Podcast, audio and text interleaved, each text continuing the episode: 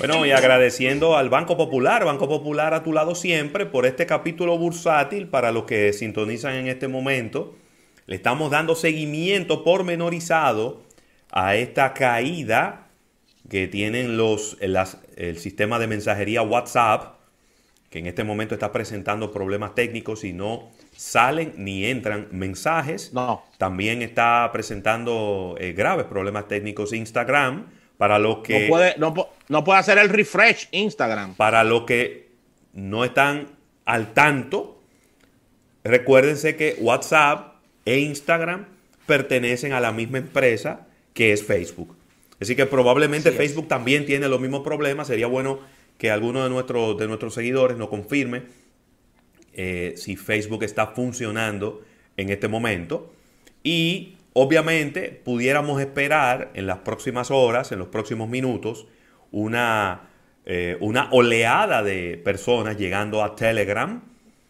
Telegram que, si bien es cierto que algunas, algunas personas, un porcentaje muy bajo de las personas que ha ido llegando en los últimos meses, lo ha empezado a utilizar, la verdad es, Rafael Fernández, que sigue siendo para mí un pueblo fantasma. Bueno, inmediatamente se enciende nuestro Telegram de almuerzo de negocios. Exacto. Eh, con Raymond Pichardo, Juan Miguel Tejeda, aquí está también Juan Delgado. De verdad que inmediatamente las personas, nuestros contactos comienzan a hablar por Telegram desde que ocurre esto, Ravelo. Claro que sí, claro que sí. Mira, eh, saludar a, decirle a, nuestro gran amigo eh, Luis Sena, esta chaqueta. Sí.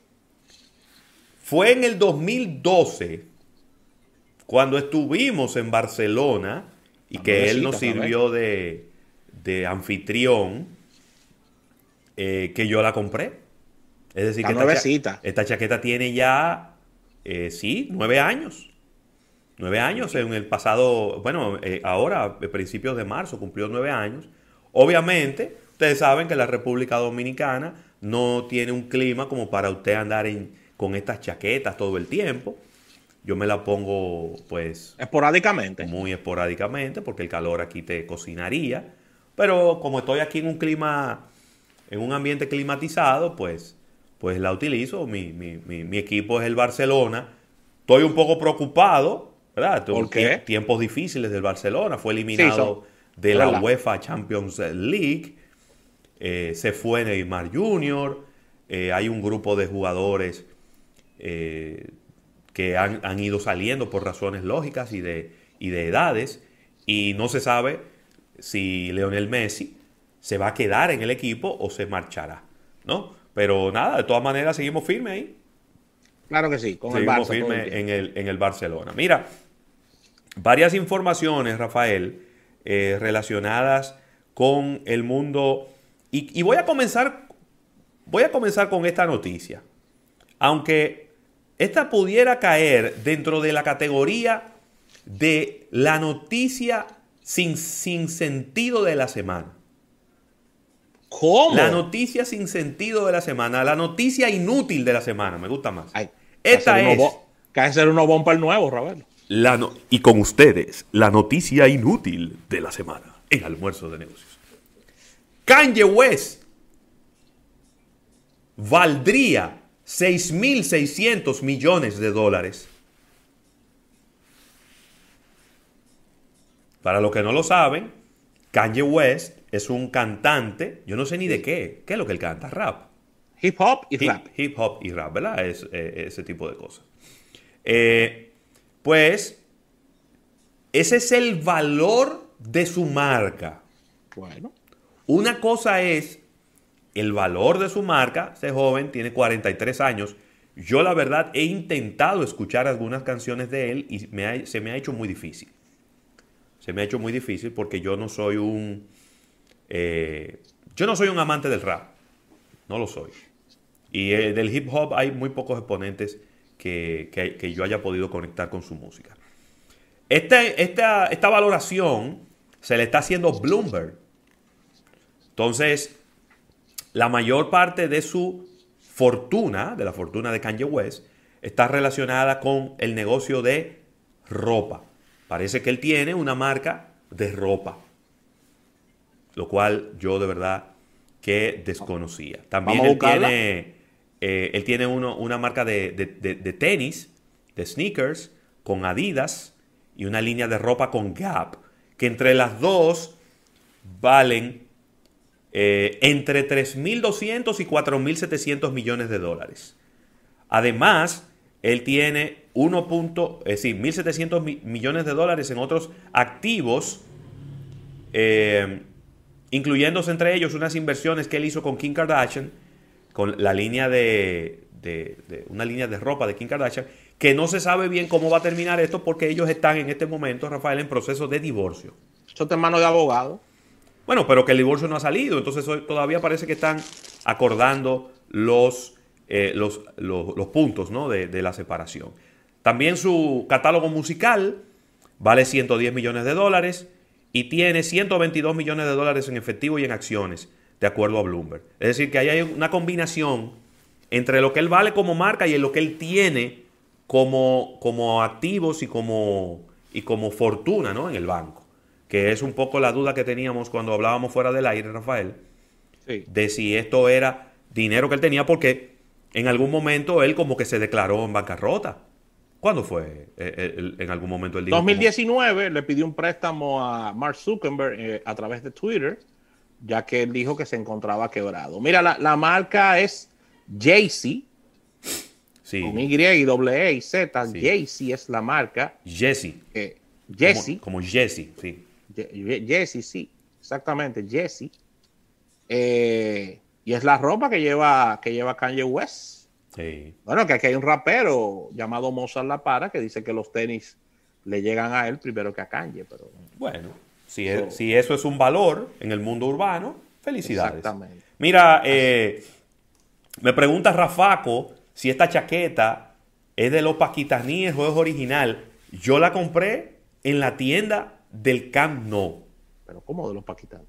No, porque tú sabes que hay réplicas. Yo la compré en la tienda del Camp Nou. Yo me imagino que en la tienda del Camp Nou son de las originales. No estoy seguro porque yo no estaba en el momento que la estaban cosiendo y que la estaban bordando. Pero original, olvídate de eso. Yo imagino que ahí. La olvídate de eso, que después que nosotros dimos más de 90 euros, porque fue más de 90 euros. En especial, en especial por esa indumentaria, a mí me salen que eso es falsificado y yo me monto, yo, yo me monto en Iberia. Y pero eso no es nada, no, es falsificado porque, métete una chaqueta. ¿Eh? Si es falsificado, si es original, eso no tiene mayor relevancia. Dejen en su vanidad. Lo importante, mire, es eso. El logo del Fútbol Club Barcelona. Ya lo, lo demás no importa. No es nada. Sí, pero no diga eso, que después la gente comienza a dudar también si es original o no. bueno, pues si yo quiero. como patinando tú. Ya yo le dije dónde fue que la compré. Pero, Ravelo, el comercio online crece durante la pandemia un 24% en Europa. ¿Cómo?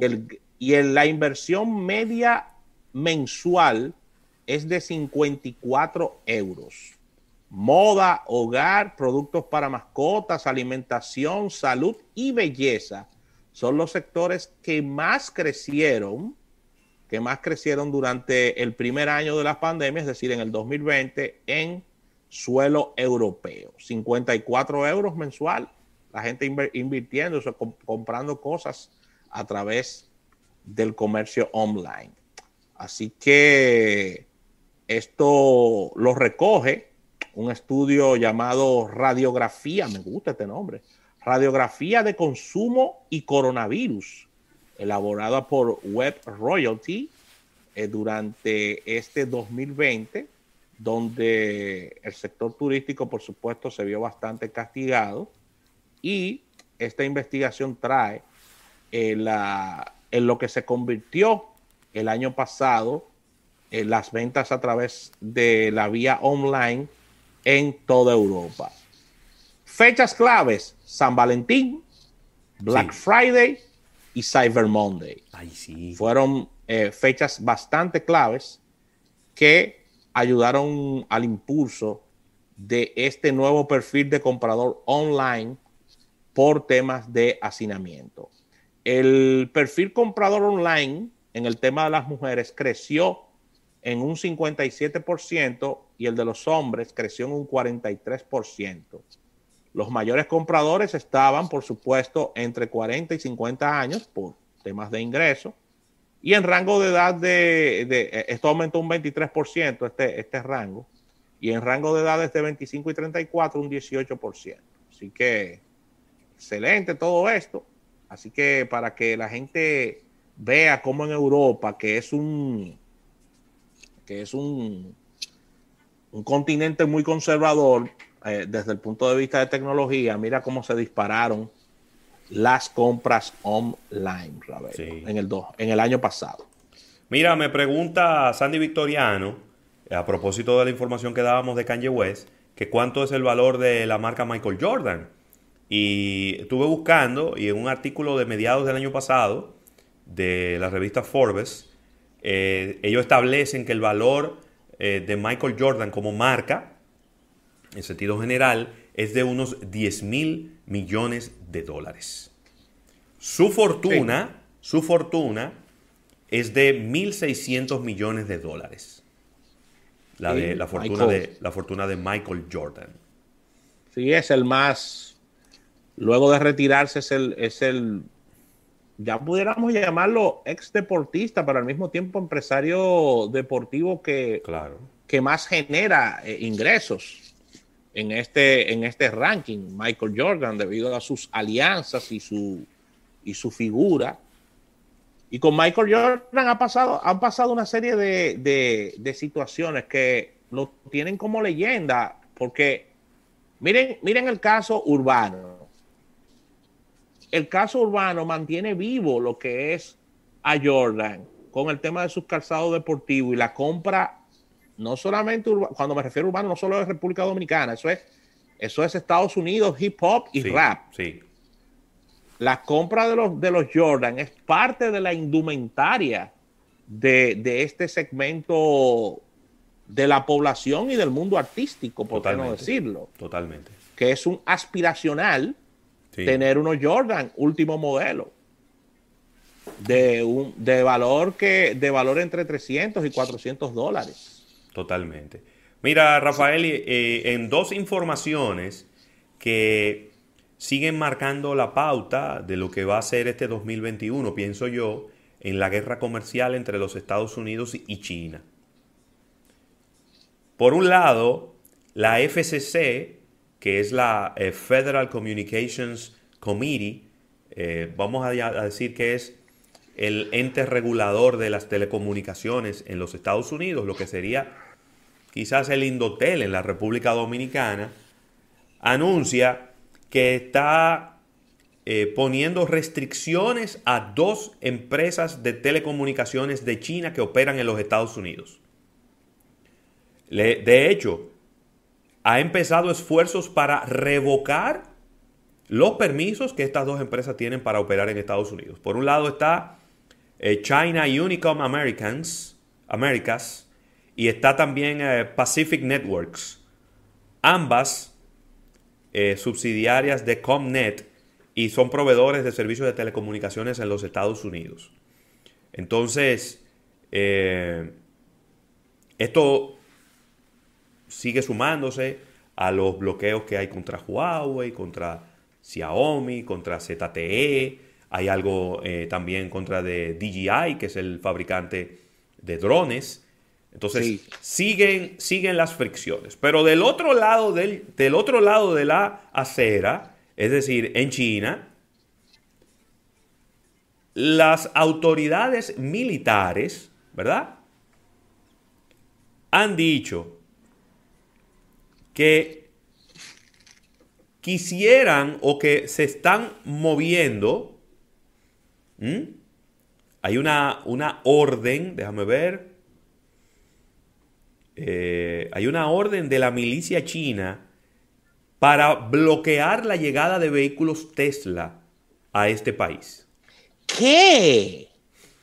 Y yo me imagino que en este momento Elon Musk tiene que tener serios problemas y debe de estar bien atareadito porque la milicia china está diciendo que todo el mundo sabe que los vehículos Tesla tienen unas cámaras que vigilan 360 grados alrededor del vehículo cuando está estacionado.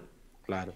Entonces, que cualquier persona en un área militar o cerca de un área militar, grabando todo lo que está ocurriendo con las cámaras del carro, que esto pudiera tener implicaciones de espionaje y el gobierno chino está tratando de canalizar algunas eh, prohibiciones para circulación de los vehículos Tesla dentro de su territorio.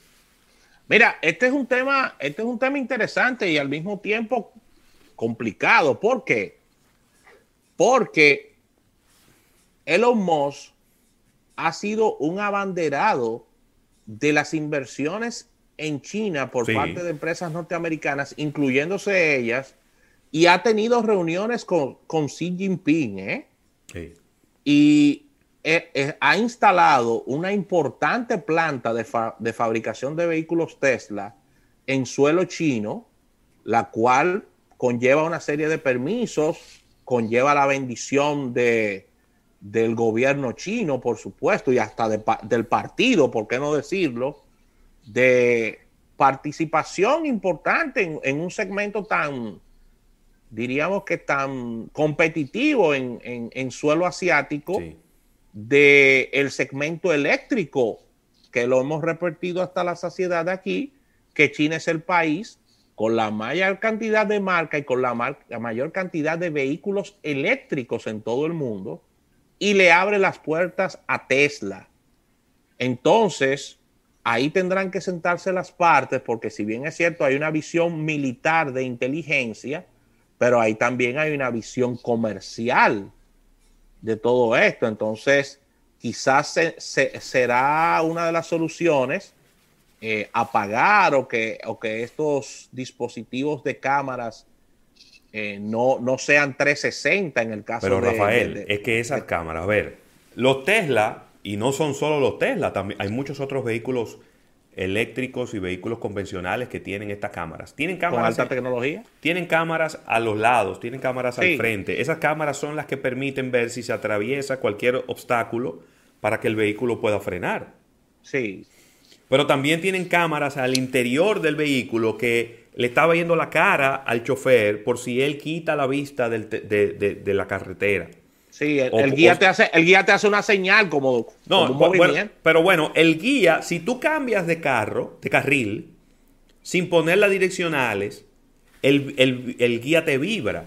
Te vibra. Pero si tú, por ejemplo, cierras los ojos, la cámara envía una notificación, inmediatamente desacelera el vehículo. Claro. Entonces hay una serie de aditamentos de seguridad que son los que hacen diferente a un Tesla con relación a otros vehículos, que eh, si se lo quitan para China, pues obviamente el vehículo va a estar incompleto. Ahora, y no es que yo le esté dando la razón a China, pero...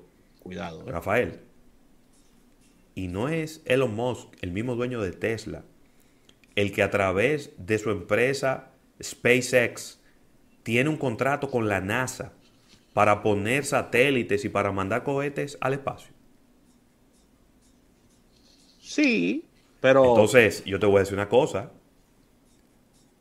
Elon Musk, independientemente de que tenga muy buenas relaciones con China y que hay una planta en las afueras de Shanghái, que fue la primera planta de Tesla fuera de los Estados Unidos y todo lo que usted quiera, Elon Musk está más cerca del gobierno de los Estados Unidos que del gobierno de China. Es cierto.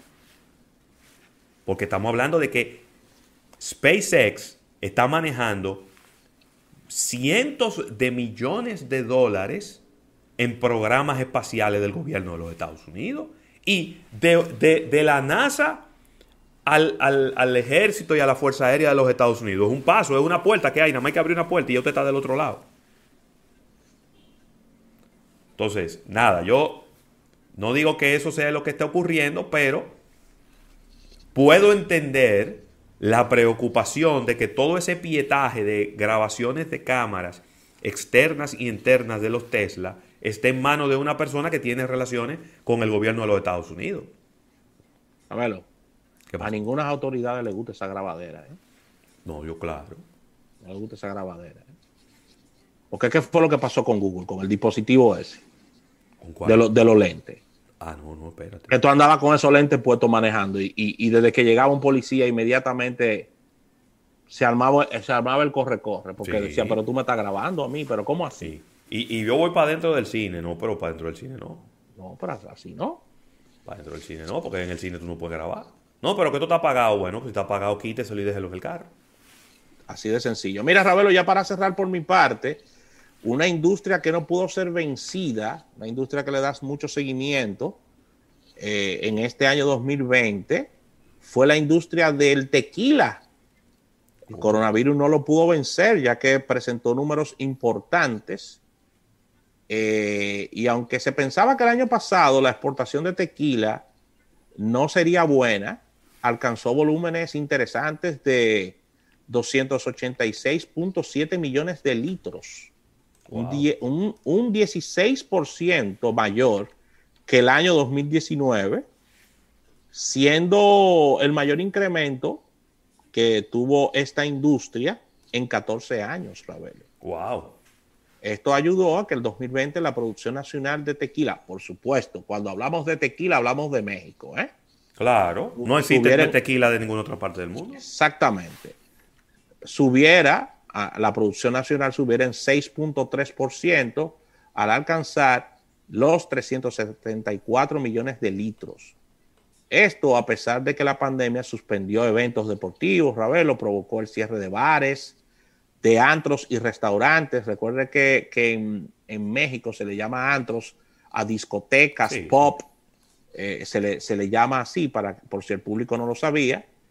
Y estos eran canales muy importantes de ventas, pero Ravelo, donde se disparó eh, el, consumo, según nos dice el Consejo Regulador de Tequila en México, fue en las casas. Se estaba bebiendo de aduro tequila en la casa. Ay, Dios mío. No, pero imagínate, cambió. cambió estaba bebiendo de aduro tequila. Cambió el consumo a las casas. Así que según la consultora Grand View Research, refiere que la preferencia de los consumidores por los productos en base de vodka, ginebra, whisky, tequila, eh, creció en el segmento de bebidas espirituosas, tanto a nivel local en México como a nivel mundial, y las exportaciones hablan por sí solas. Así que uno de los, uno de los sectores, Ravelo, que creció, el sector de la tequila en, en México.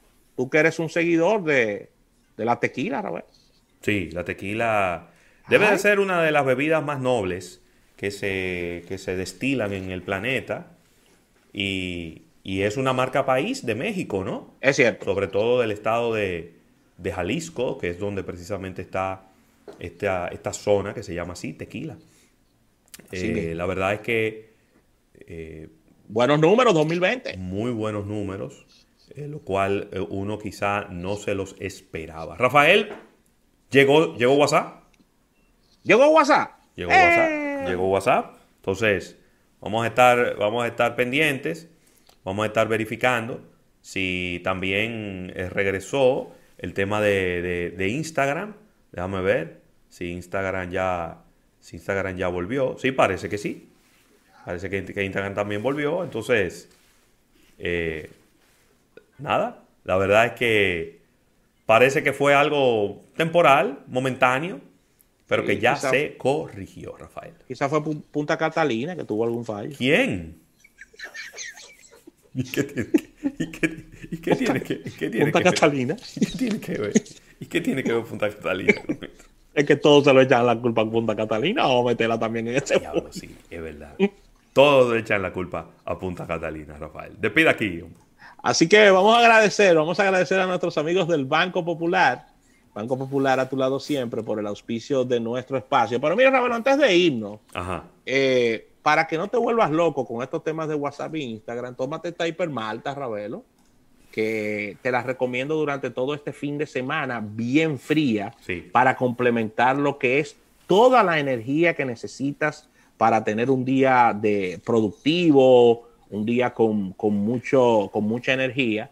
Y recuerda que esta vitamina B que te provee te va a complementar tu alimentación durante tus 24 horas. Así que te la recomiendo sobre todo en las mañanas. Puedes utilizarla también en las tardes como, como, como esta merienda que necesitas para, para recargar pilas. Y recuerda que es distribuida por Mejía Alcalá, sello de éxito para todo, para todo el país. La puedes encontrar en todos los supermercados de la República Dominicana. Así que consume esta Hyper Malt. Vamos a un break comercial, Rafael, y cuando regresemos venimos ya con una innovación al instante.